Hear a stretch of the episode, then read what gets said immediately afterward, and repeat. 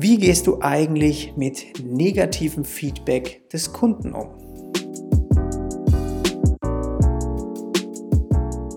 Wenn du so wie ich auch als selbstständiger Design Freelancer arbeitest und eben einen Service auch für Kunden anbietest, dann kann es natürlich sein, dass ein Kunde auch mal nicht ganz so zufrieden mit einem Ergebnis ist, ähm, das du ihm womöglich ähm, vorstellst oder für, die, für das er dich engagiert hat. Und es ist häufig so, dass dann Designer eben so ein bisschen denken, so, ah, bin ich dann irgendwie nicht gut genug, wenn sie dann dieses Feedback hören, ja? Oder mag mich der Kunde vielleicht nicht? Und hier ist es ganz wichtig zu verstehen, dass du ganz klar deine Arbeit von dir selbst als Person, also dich von deiner Arbeit trennen musst. Niemand, so sollte es zumindest sein, niemand will dich als Person angreifen, sondern wenn, dann geht es immer nur um deine Arbeit. Und das ist der erste Punkt, den man auf jeden Fall verstehen muss bei dieser Sache.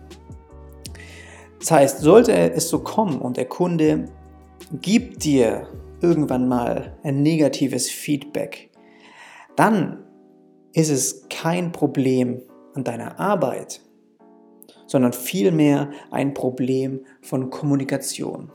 Und ich glaube, das ist der wichtigste Punkt, den man hier bei dem Thema dann festhalten muss. Das heißt, gibt es vielleicht im Briefing was, was du ihn vergessen hast zu fragen? Ja? Bist du vielleicht am Anfang nicht tief genug in seine Ziele eingetaucht? Hast du bestimmte Bereiche nicht gut genug ausgeleuchtet und hast dann gedacht, ja, ich weiß ja jetzt genug und hast angefangen mit dem Design und bist womöglich in eine Richtung gegangen, die er sich eben nicht so vorgestellt hat. Das heißt, das alles so zusammen kann eben dazu führen, dass man negatives Feedback vom Kunden bekommt und meistens ist es dann eben darauf zurückzuführen, dass man eben ein Problem bei der anfänglichen Kommunikation hatte.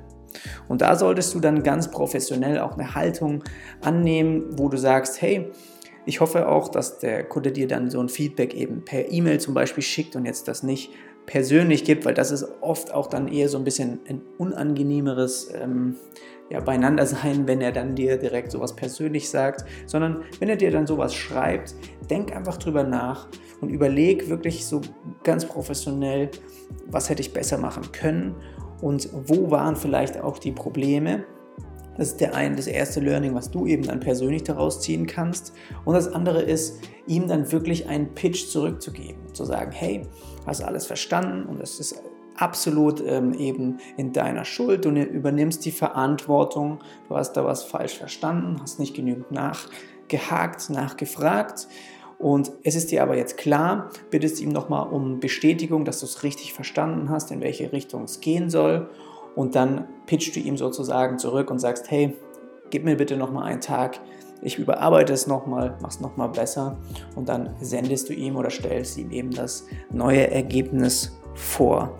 Das ist sozusagen mein, ja, mein Feedback auch an dich. Ja. Wenn jemand, sollte dir der Kunde mal negatives, negative Rückmeldung geben, ist es meistens ein Problem von Kommunikation und nicht ein Problem mit deiner Arbeit.